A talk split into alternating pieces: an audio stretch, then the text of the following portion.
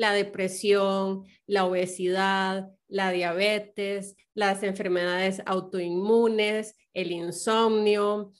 De eso te hablamos hoy en este podcast con mi invitado el día de hoy, Ernesto Carazo, quien es médico osteópata y nos cuenta cuáles son esas ideas preconcebidas que tenemos, porque así nos han hecho creer respecto de una serie de enfermedades, cuántas de estas quizás eh, hemos vivido o has vivido vos y no necesariamente sabes que sí hay alternativas. Nos hemos creído esa sentencia de que son incurables y aprendemos a vivir con la enfermedad. Hoy queremos darte un punto de vista diferente para que asumas tu salud en tus manos, para que entiendas quizás que sí es posible, porque a veces la ausencia de información nos hace creer que no es posible. Esperamos que lo disfrutes mucho, pero sobre todo que sea una herramienta poderosa para que puedas tener calidad de vida, esa calidad de vida que te mereces y que sin lugar a duda está en tus manos. Buena Vida Podcast es tu espacio para crecer, compartir, transformar pensamientos, formas de vida, hábitos y hasta creencias. Es un lugar que te invita a que vuelvas la mirada hacia adentro, hacia vos, para que puedas poner la atención a los temas que te pueden llevar a ese lugar en el que quieres estar. El lugar en donde eres consciente de que ser feliz es tu mayor propósito Buena Vida Podcast es ese espacio en donde te das la oportunidad de conectar contigo. Sí, agradecerte el espacio. Eh, de la vez pasada, este también. Eh, efectivamente, bueno, yo, yo, quería mencionarlo también, que varias personas me contactaron, sacaron cita, eh, se atendieron. Varias de ellas, de hecho, este, habían hecho preguntas durante live también. Entonces, se animaron. Así que, bueno, gracias a ellas también por la confianza. Y nos ha ido muy bien, la verdad. Eh, con un par llevo solamente una sesión, pero aún así con esa, con esa buena sesión ya nos, ha ido, ya nos ha ido bien, ya hemos tenido resultados. Y el resto, pues que ya, ya han avanzado un poquito más, nada, se, han ido sintiendo muy bien. Y, y bueno, tal vez no sé, me gustaría después así pedirles como algún tipo de, de video. Claro, claro. sí, sí, muchas gracias por la difusión y la idea es esa, justamente. Eh, que este tipo de, abordajes eh, funcionales más resolutivos lleguen, eh, que se empiece a difundir.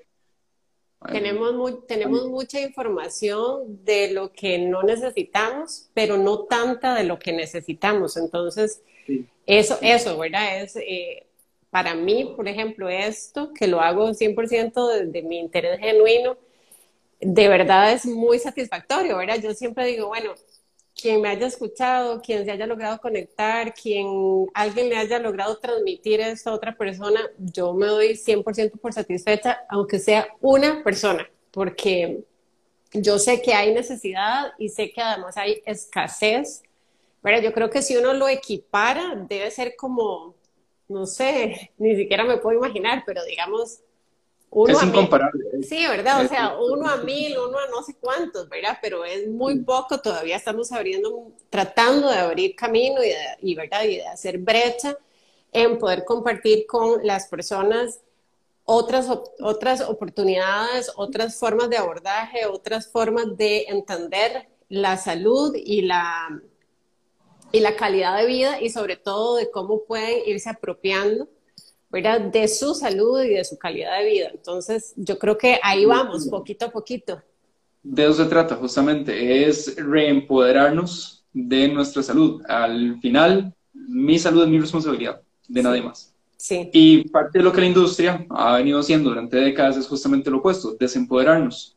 Porque entre desinformación y miedo es una combinación bastante potente para, para, para manipular.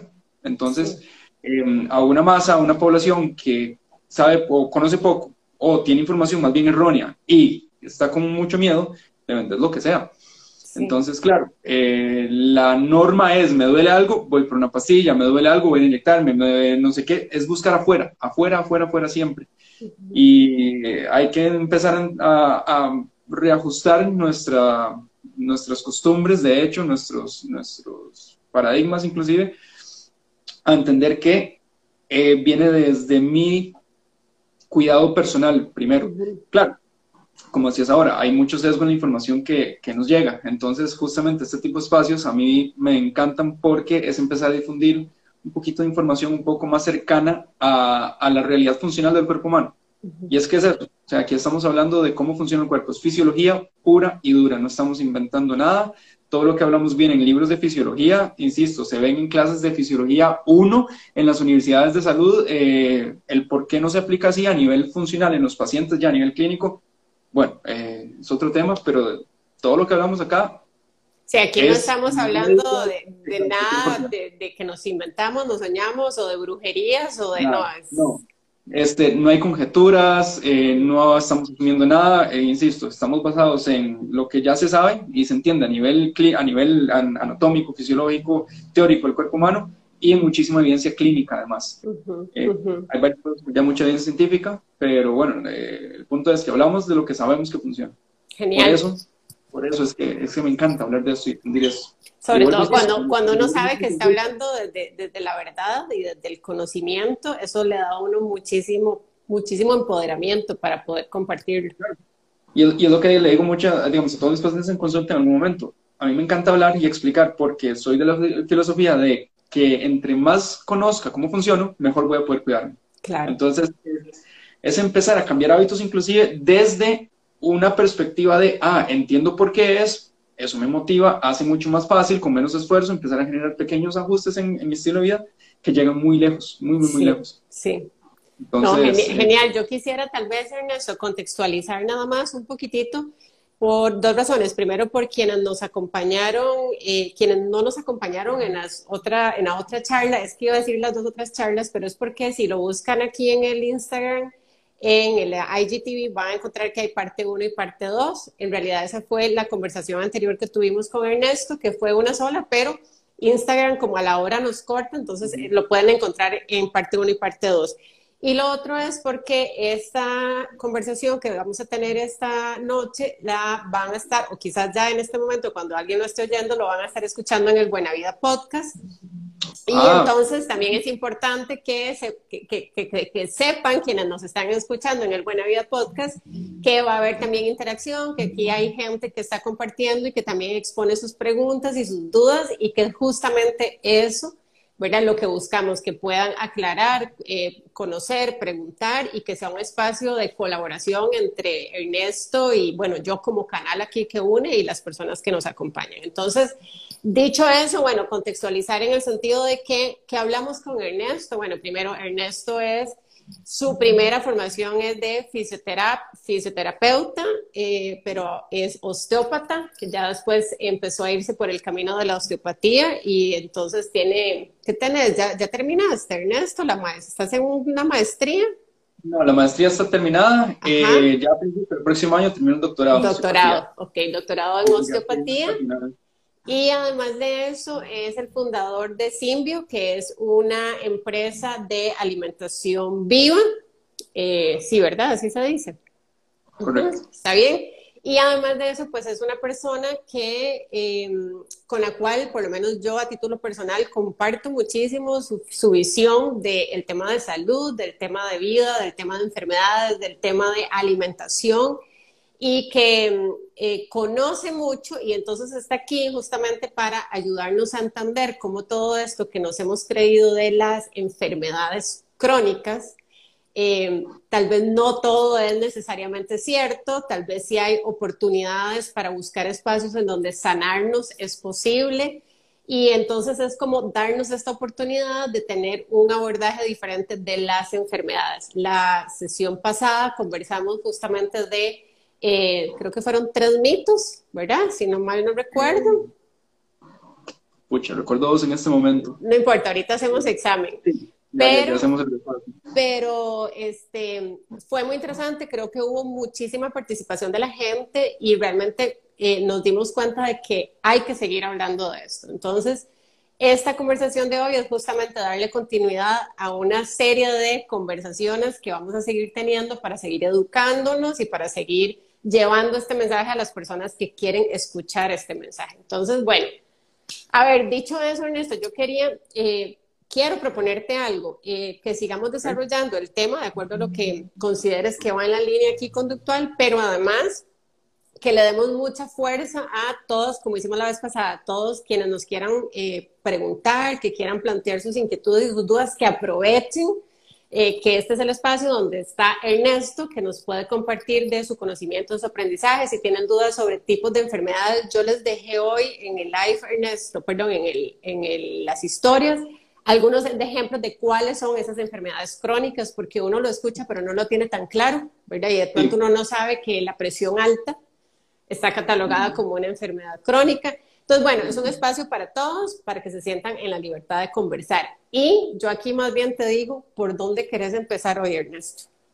Ok, bueno, sí, continuando con, con la invitación que acabas de hacer, invitadas, invitados todos a hacer las consultas que quieran, pregunten lo que quieran preguntar, si en algún momento, no sé, les han dado algún tipo de diagnóstico, algún tipo de, de eh, comentario de salud y demás que no les cuadra mucho, que no les calza, pregúntenlo también. Eh, para eso estamos. De hecho, esa es la idea justamente esos espacios. Eh, eso enriquece mucho la, la, charla y de hecho sale información fabulosa cuando, cuando participan. Así que invitadísimas, invitadísimos todos a, a participar. Eh, creo que en buen orden, bueno, es como decías ahora, hagamos un repaso del, del video muy, muy veloz. Perfecto. bueno, el charla se llama Mitos sobre enfermedades crónicas. Sí. Entonces, la, sesión pasada hablamos, voy a hablar de los dos que recuerdo, y si de camino aparece el tercero que, que, no recordamos si está o no, entonces lo mencionamos. Entonces, el primero que había mencionado es que, bueno, mito número uno, las enfermedades crónicas son de por vida. Falso, completamente. Las enfermedades crónicas tienen eh, formas de no solo detenerlas, sino que la gran mayoría de revertirlas. Entonces, no solo eh, este, pueden contenerse, pueden tratarse al punto de la desaparición de la enfermedad crónica. Y bueno, por enfermedad crónica me refiero también a dolor crónico, a disfunción crónica, a cualquier cosa que no esté funcionando en el cuerpo humano eh, en su centro de forma crónica. Eh, Enumeremos ejemplos, Ernesto, porque, porque quiero que quienes nos, quienes nos están viendo y quienes nos están escuchando puedan identificarse en sí mismos o con gente que tienen cercana en la familia. Entonces, mencioname enfermedades crónicas. Las enfermedades crónicas, sí, como las más escuchadas, enfermedades digestivas, colitis, colon irritable, síndrome eh, de, el, ¿cómo es que le llaman también? De colon doloroso, bueno, este... Gastritis. gastritis, reflujo, en todo, hemorroides también, todo esto entra dentro de la parte digestiva como la más conocida. Ahí todavía hay certificaciones que iremos ahondando más. Luego tenemos, bueno, como decías ahora, presión alta, que diabetes, que enfermedades reumáticas de todo tipo. Tenemos, bueno, enfermedades en piel que, que, tienen otros componentes. Alergias también. Son Rinitis, todo eso, digamos, del sistema respiratorio. asma, cualquier tipo de enfermedad respiratoria recurrente o, digamos, que tenga tiempo de, de, de venirse gestando. Migrañas, dolores de cabeza, dolores articulares en general, cualquier dolor que en cinco días no resuelve solo, ya hay que revisar. Ya hay que, dolor donde sea, de lo que sea, puede ser de una uña, del dedo, del ojo, de la espalda, de la oreja, de lo que sea, hay que revisar. No es normal vivir con dolor. Para nada. De hecho, es una cosa de las que me encanta decir. Es posible vivir sin dolor. De hecho, es natural vivir sin dolor. este, este, esta costumbre que se ha ido gestando de normalizar el dolor, cuando le dicen uno, no, no, no, dolor normal, no, no, es que no hay dolor normal. Eh, hay dolores esperados. Me golpeo, bueno, va a doler, pero también hay una recuperación esperada. No es natural que yo me golpee y dos años después me siga doliendo el golpe. Eh, igual sucede con dolores que aparecen de la nada, de la nada. Eh, son dolores que aparecieron porque ya el cuerpo no pudo sostener la condición que se ha venido gestando desde tiempo atrás. Entonces, por ejemplo, un dolor que aparece hoy de la nada porque me agaché, porque hice una mala fuerza, que también eso, eso lo menciona mucho, que dormí mal, todo esto, no, ya eso, ya eso es crónico. Un dolor que no aparece por un accidente, por un golpe, por una caída, algo, algo específico, ya eso debería considerarse crónico. Cualquier otro dolor que no resuelva solo en menos de cinco días, también debería considerarse crónico. Y vuelvo, insisto, mito número uno, todo eso es recuperable. ¿okay? Entonces, las enfermedades crónicas tienen, bueno, mucho tratamiento resolutivo, ojo, resolutivo, porque llamar tratamiento a una estrategia o algún abordaje terapéutico que eh, te dé una solución de por vida, es una solución, por Dios. Sí, o sea, eh, el, que sea curable no significa que es que me voy a sentir bien porque tomo este medicamento de por vida. Exacto. O sea, eh, recuperable, recuperación, curación es cuando mi cuerpo por cuenta propia lo logró. ¿Okay? Podemos hacer una estrategia terapéutica para que regresemos otra vez a los sistemas eh, metabólicos, sistema nervioso central, lo que necesite, al centro y que ellos terminen de recuperar, perfecto. Entonces, podemos dar por recuperada, curada, sanada, eh, una condición, un dolor, disfunción, cuando de forma autónoma, sin necesidad de estímulos externos, más allá de alimentación y bueno, ciertos hábitos de vida, eh, nos mantenemos sin nada de dolor, ni de disfunción, ni vivimos en equilibrio. Ok. Entonces, eso me tira al mito número dos que hablamos la, la sesión pasada. Ajá, Los tratamientos de las enfermedades crónicas son para toda la vida, son carísimos, exhaustivos, tampoco. Cuando uno le da al cuerpo humano lo que está pidiendo, el cambio se nota desde ese momento. Si lo que necesita es suplementar una deficiencia mineral, se suplementa y en ese instante o al día siguiente ya hay cambios.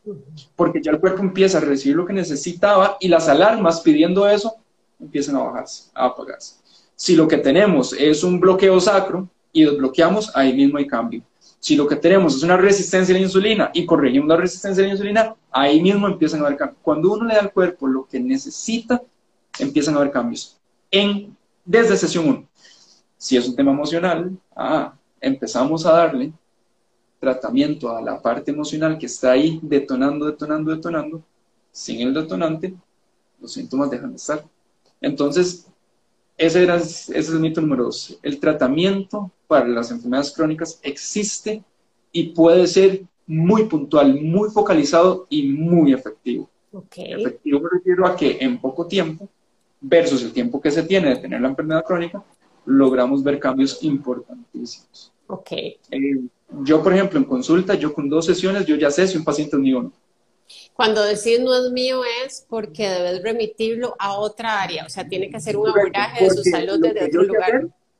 exacto, no es lo que ese paciente anda buscando, no, es lo que el cuerpo o el sistema de ese paciente necesita en ese momento al menos.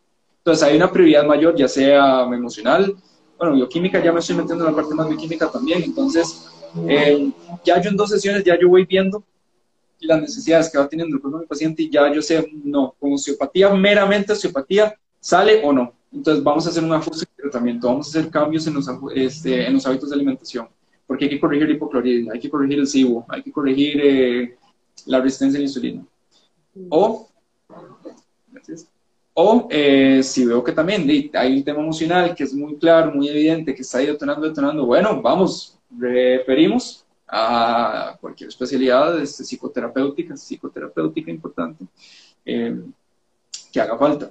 En temas un poquito más amplios, y si veo que ya es un tema más energético, más bueno, y lo refiero a una persona que se encargue de limpiar energías, de reparar el agua, todos esos temas que existe también. ¿verdad? Que también existe porque al final somos energía contenida en un, En, un, cuerpo que es energía. No hay mucha, pero evidencia clínica hay un montón. Entonces, eh, bueno, de que, de que funciona, funciona, las personas de verdad tienen cambios, y mejor cuando es lo que se necesita. Y al final de eso se trata.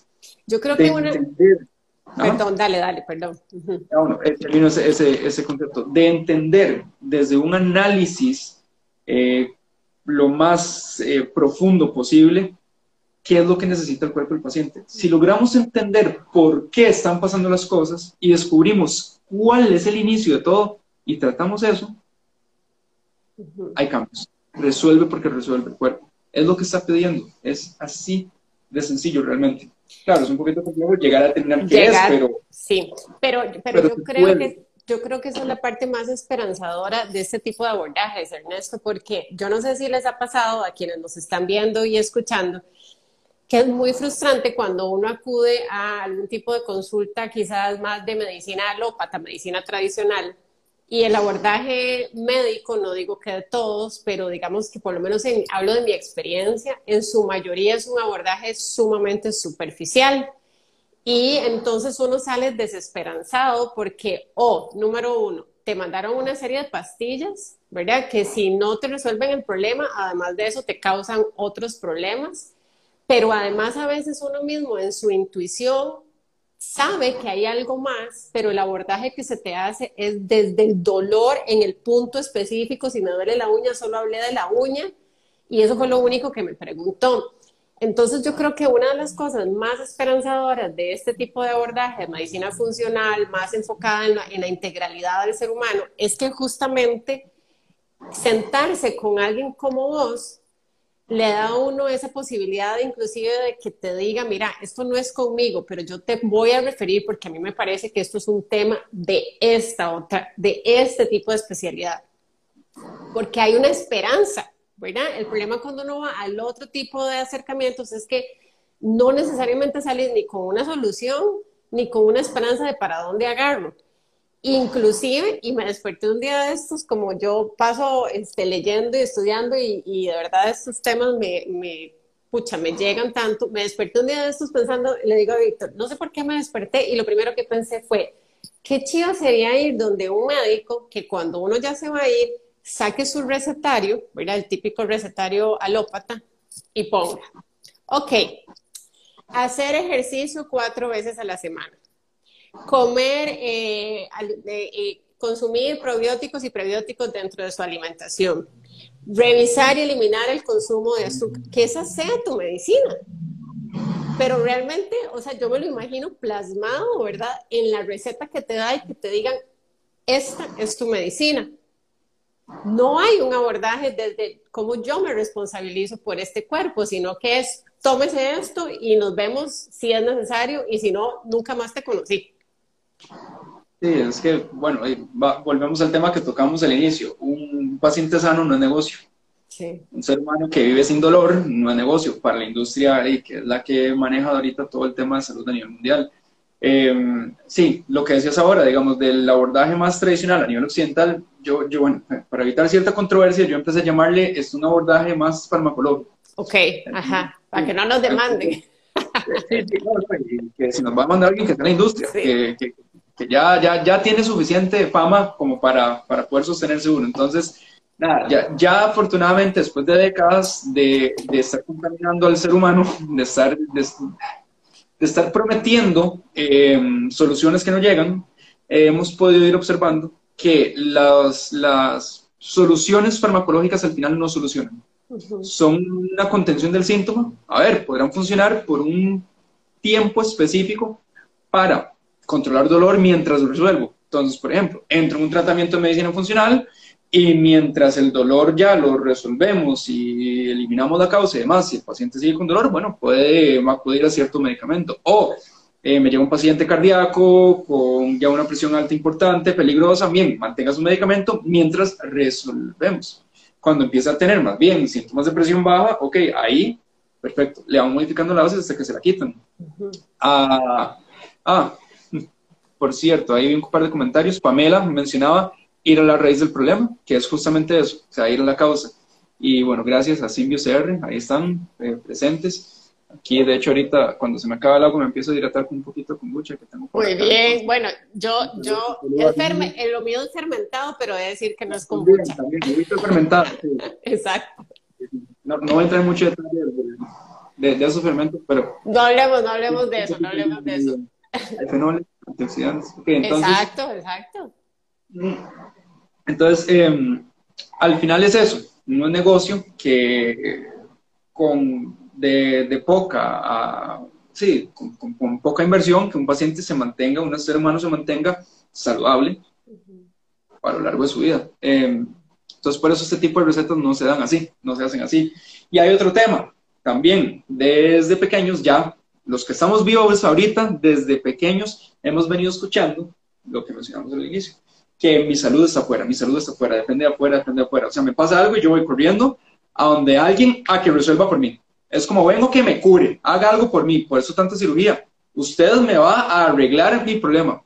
De un problema que inclusive no solo está fuera, sino que lo traigo heredado, ¿verdad? Que ese es otro tema de las enfermedades crónicas. En mi familia hay presión alta, fijo, yo voy a tener presión alta. Bueno, ese de fijo. agregar el tema genético, que yo lo había pensado esta semana y que he dicho que eh, Eso es epigenética. Ah, eh, sí, ok, ahora, ahora podemos hablar un poquito más profundo de eso, que, que, que es un tema que me encanta. a mí también, a mí también me encanta. Cuando me dicen, ah, es que es genético, me dijeron que es genético, yo ya ahorita desmentimos un poquito respecto a la genética. Sí, yo creo que eso es muy importante y me lo voy a dejar aquí anotado, no se me va a olvidar, porque creo que es muy importante en esto, porque muchas personas viven, eh, ¿cuál es la palabra? Resignadas en su enfermedad porque es genético y eso yo ya no tengo nada más que hacer que tomarme la pastilla, porque en mi familia todo el mundo tiene diabetes y a mí lo que me queda es tomarme la pastilla de por vida o inyectarme y ponerme, ¿verdad? Porque de ni modo, así venía, configurada. Fenomenal, y ya que mencionas eso, entonces hablemos del primer mito de hoy. Un diagnóstico no es una sentencia. Eso es un mito que me encanta desmentir en consulta. un diagnóstico no es una sentencia. El diagnóstico no es una sentencia. Eh, es súper importante porque muchas veces me llegan pacientes con una identificación propia dentro del diagnóstico. Entonces, está la famosa palabra, es que yo soy diabético. No, no, o sea, ¿cómo, cómo, cómo, Yo no soy diabético. Tengo diabetes, es diferente. Entonces, vean cómo inclusive el discurso, las palabras, eh, están hablando ya de una identificación propia como... Con la enfermedad. ajá, con la enfermedad. Es que soy hipertenso, es que soy fibromiálgico, es que soy... No, no, no, no, no. Hay que empezar a cambiar eh, desde el discurso que tenemos para poder salirnos también y empezar a recuperarnos, ¿verdad? De, ese esquema diagnóstico. Que eh, para mí hay una enorme irresponsabilidad hoy en día con la emisión de los diagnósticos. Se están emitiendo diagnósticos a punta de hojitas que dictan parámetros que si se cumplen 3 de 5 ya está, tiene el diagnóstico y ya. No o mandan a hacer al paciente una imagen de sus huesos, solo huesos, que acaba de aclarar que no somos solo huesos. Eh, entonces, viene una imagen, sale una columna un poquito torcida porque el paciente está con dolor. El paciente, Escoliosis. Es que, claro, inconscientemente estamos acomodándonos para que duela menos. Ven, la columna un poquito torcida, escoliosis. ¿Cuándo? Para que una escoliosis sea escoliosis, tienen que haber ciertos criterios bastante importantes, que al día de hoy, no sé, de cientos de pacientes que he atendido, he visto dos escoliosis reales, dos nada más. Entonces, hay una, para mí, una irresponsabilidad en la emisión de los diagnósticos que es grave, porque está, está incluso influyendo en la salud emocional de los pacientes. Muchas personas salen devastadas de las citas eh, médico-farmacológicas. Cuando escuchan la barbarie del diagnóstico que les dan. Entonces, claro, porque se los dan como una sentencia además. Hay pacientes que me llegan diciendo, es que me dijeron que no iba a poder volver a caminar, que no iba a poder volver a correr miedo.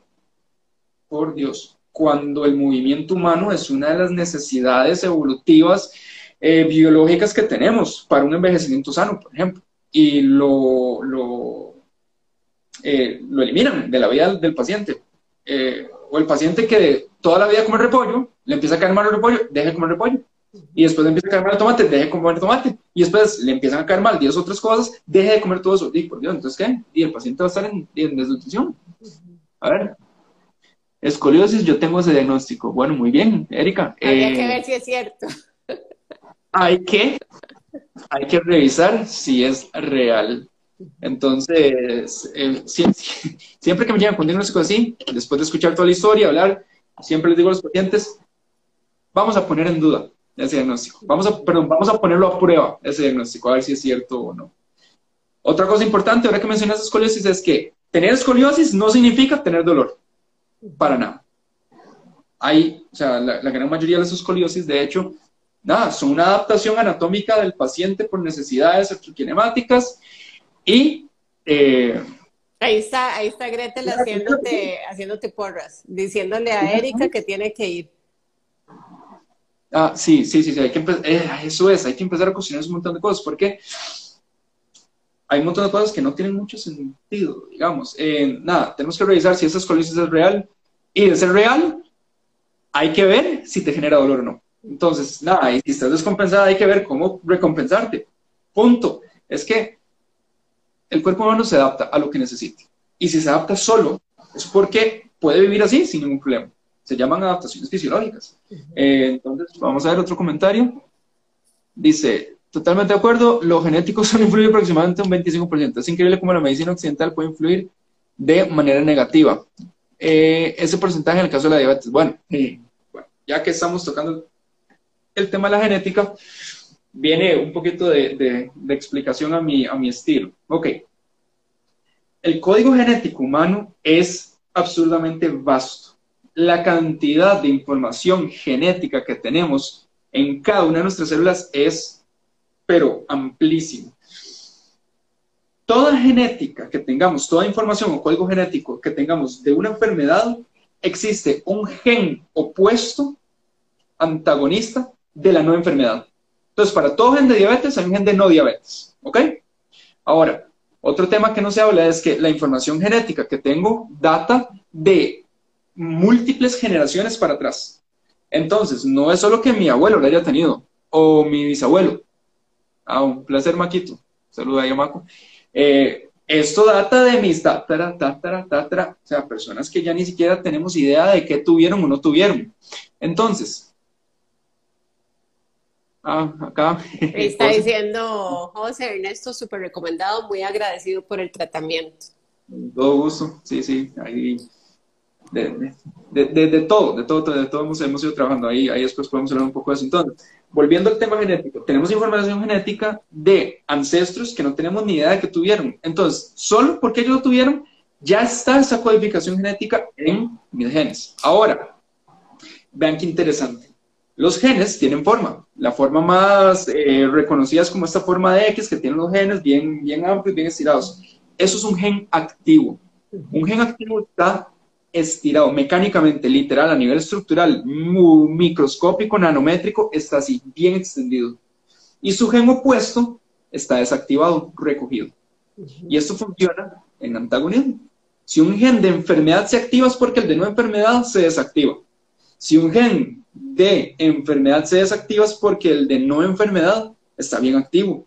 Esto define si una enfermedad que traigo en mi código genético se activa o no. Ahora, la pregunta es, ¿qué hace que esto suceda? Y eso es lo que la epigenética está estudiando desde hace ya bastante tiempo.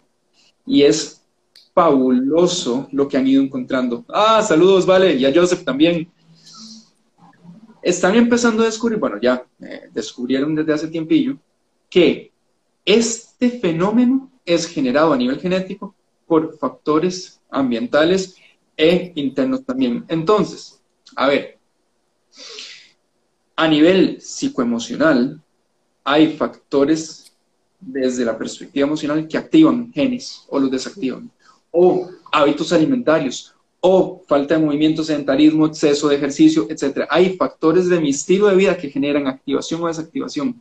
Entonces, aquí es donde yo siempre les sugiero a mis pacientes. Mm. A pesar de que tenemos por herencia esa codificación genética, tenemos siempre la opción de no padecer esa enfermedad. A como de, hay personas que desde día, digamos, desde generación cero aparecieron con enfermedad. ¿Por qué? Si ellos no tenían el primer paciente en la historia familiar de tal enfermedad, ¿por qué esa persona lo tuvo? No había código genético anterior. Entonces, esa persona no fue genético, pero todas sus siguientes generaciones sí. Mm. Entonces, las, este tipo de activaciones desactivaciones, bueno, eh, a nivel emocional, a nosotros nos crían de cierta forma, crecemos con esos programas inconscientes, nos hacemos adultos o en ese camino vamos, nos reproducimos, tenemos progenie, criamos en muchos aspectos de la misma forma como me criaron. Entonces, si yo tengo en mi crianza, en mi inconsciente, temas emocionales que activan la diabetes o que activan la artritis reumatoidea o que activan el ovario poliquístico, N, cualquier tema em, genético, heredado, yo siempre le hago esta propuesta a mis pacientes. ¿Será que usted generó, eh, usted heredó la enfermedad o Los heredó hábitos el comportamiento, el patrón disfuncional de comportamiento que dispara esa enfermedad. Porque eso sí que se hereda así. súper inconsciente, súper... Ron dice, me enamoré del doctor Carazo. Ah, es uno de mis amigos de antaño, del querido don Ronald. Gracias por esos, por esos mensajitos de amor. Eh, eh, Ronald, pero entonces, en eso, pero entonces lo que estamos diciendo, que me parece a mí que es demasiado poderoso lo que nos estás compartiendo, porque, porque de verdad es justamente desmitificar esa idea de que si mi papá, mi abuelo, mi tatarabuelo lo tienen, yo lo tengo que tener, o sea, no tengo de otra. Es esperanzador una vez más. Eso quiere decir... Hay que quitarla. Hay que quitarla, pero eso quiere decir que...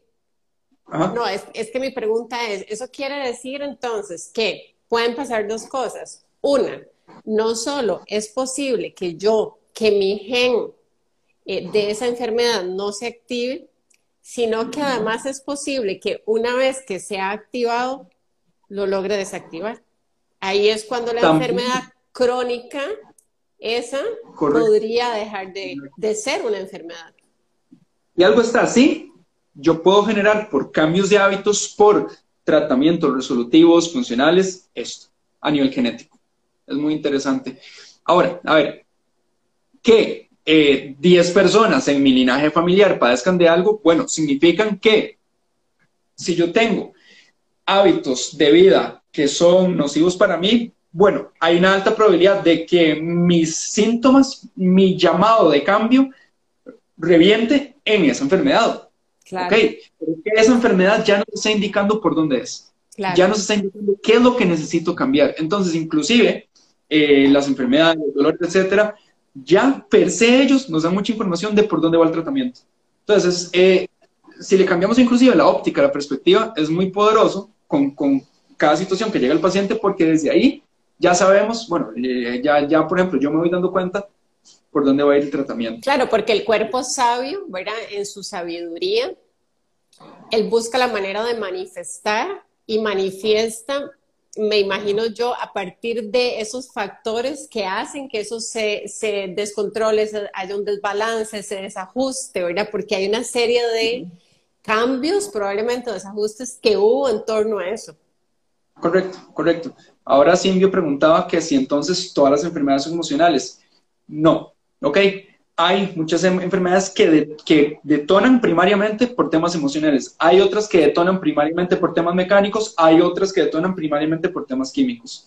Ahí es donde se pone fino el diagnóstico. Ahí es donde el análisis terapéutico entra y hace magia. La mitad del tratamiento está en descubrir qué es exactamente. Y si ok, ok, pero espérate, espérate, devolvámonos porque eso me parece interesantísimo. Hay enfermedades que vamos a ver más bien, las enfermedades pueden tener diferentes orígenes. Pueden ser mecánicos, emocionales y químicos. A mí me encanta clasificarlos en esos tres pilares fundamentales. En lo psicoemocional, bueno, yo englobo lo espiritual, lo social, lo eh, sí, bueno, familiar, personal, etcétera. Todo lo intangible para mí entra en una categoría. Ok, pero entonces eso quiere decir que, por ejemplo, perfectamente puede ser que yo, Adriana, padezco de una terrible colitis, por decir algo, porque soy una persona eh, muy estresada. Pero puede haber. Ajá. No soy una persona muy estresada. Me Tenés de estrés producto de. Sí, yo no soy, yo no soy eso. Exacto. Eso no te debería definir a vos en el momento en el que seguimos definiéndonos cómo, seguimos ahí procurando, o sea, eh, alimentando ese comportamiento, ese funcionamiento. Entonces, mira la costumbre que tenemos de identificarnos con hasta algo emocional como el estrés, por ejemplo. Claro. Entonces, continúa.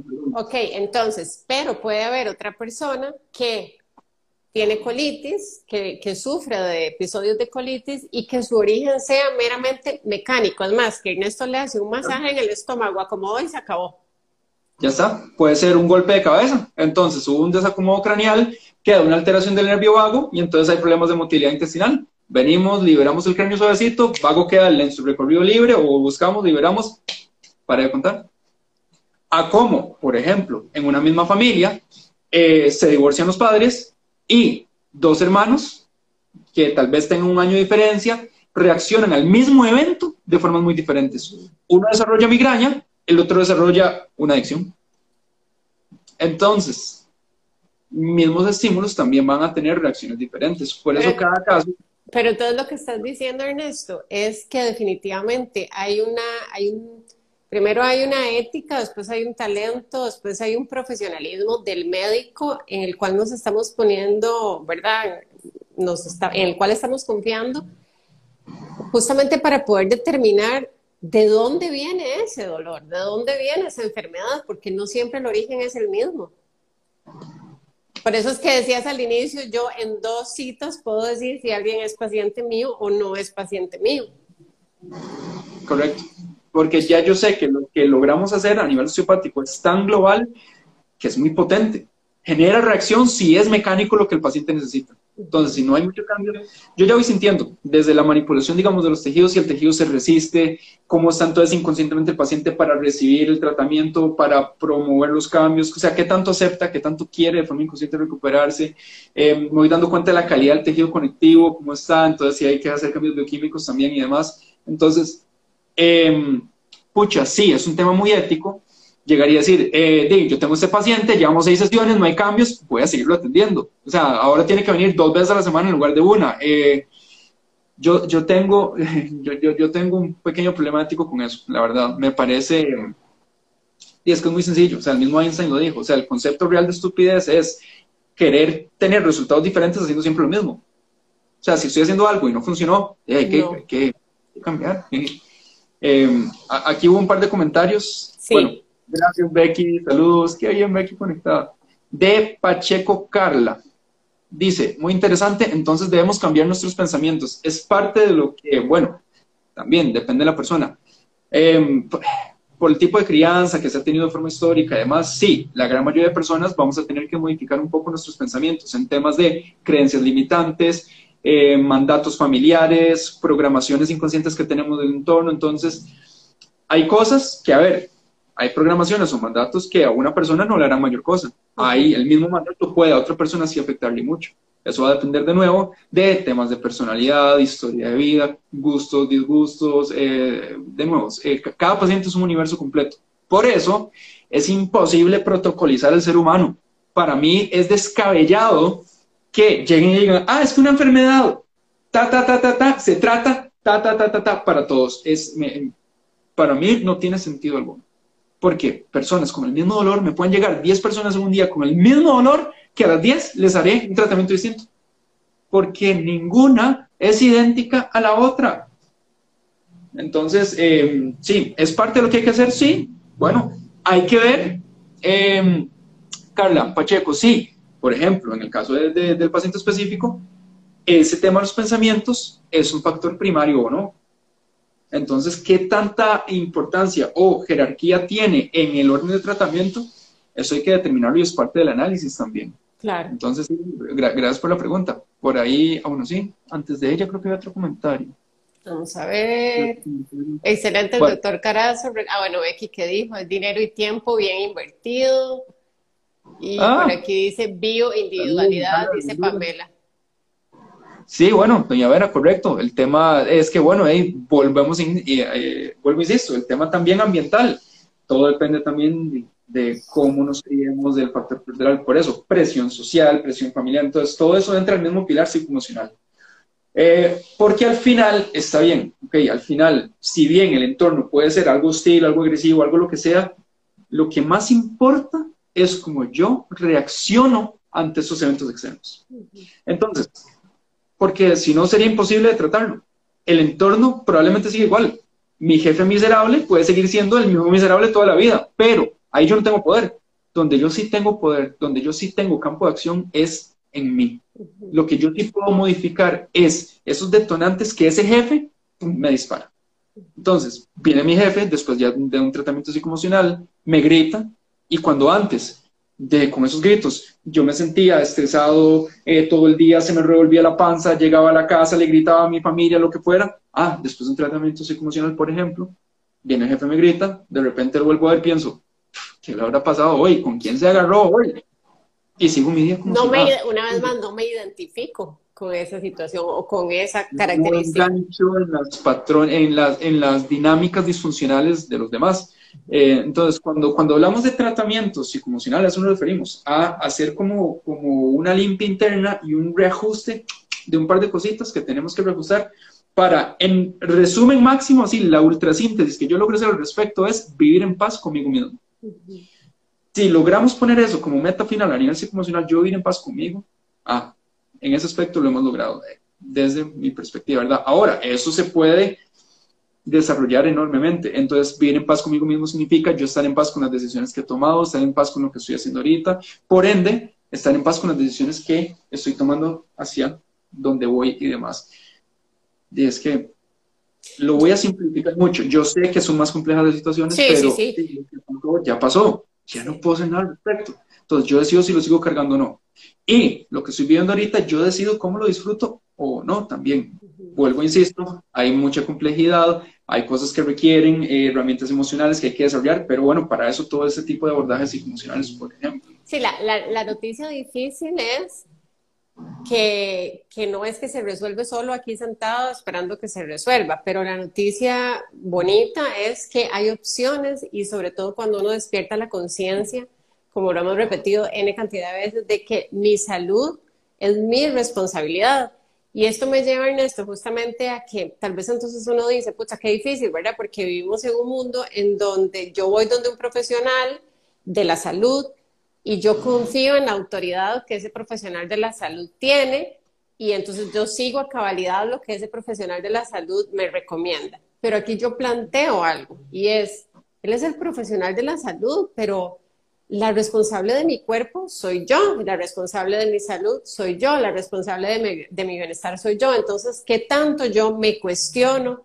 ¿Qué tanto yo investigo? ¿Qué tanto yo me observo? ¿Qué tanto yo eh, cuestiono lo que el mismo médico me está sugiriendo y, ¿verdad? y busco otras alternativas?